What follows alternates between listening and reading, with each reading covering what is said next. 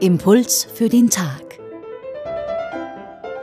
Diese Woche mit Stefanie Jeller und ich spreche diese Woche mit Oliver Achilles von den theologischen Kursen, zuständig für Altes und Neues Testament. Wir sprechen über das Evangelium des heutigen Tages. Jesus wirkt in Galiläa. Wir erleben Jesus in diesen Tagen wie einen Arzt, auf den alle sehnsüchtig warten. Heute erleben wir Jesus in der Familie des Petrus.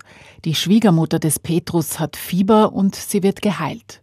Jesus fasst sie an der Hand und richtet sie wieder auf.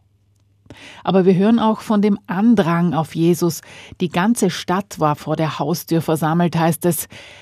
Wird Jesus sie alle heilen? Und was ist mit den Kranken späterer Zeiten, den Kranken unserer Tage? Oliver Achilles? Ich glaube, dass wir in Corona-Zeiten so ein bisschen die Versuchung haben, das so als die Frage der Triage ähm, zu sehen, wer kann behandelt und geheilt werden und, und wer nicht bei, bei knappen Ressourcen. Aber ich denke, Markus geht es um etwas anderes.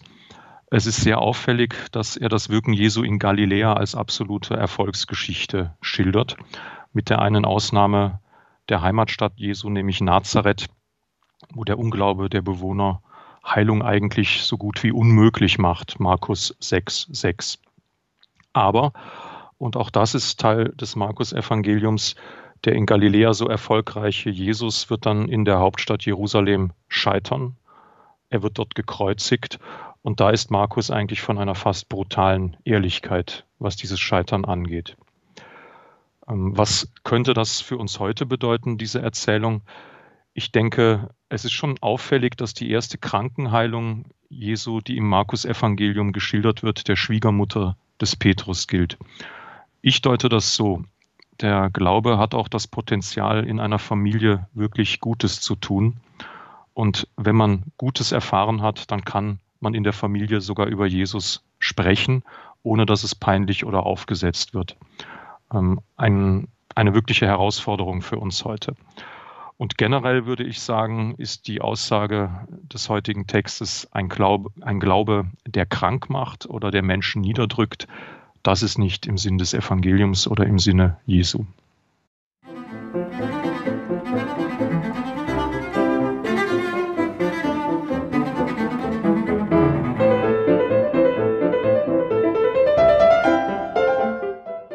Das war Oliver Achilles von den theologischen Kursen. Er ist Bibelwissenschaftler und betreibt einen Blog zur Interpretation der Bibel, zu finden im Internet unter www.auslegungssache.at.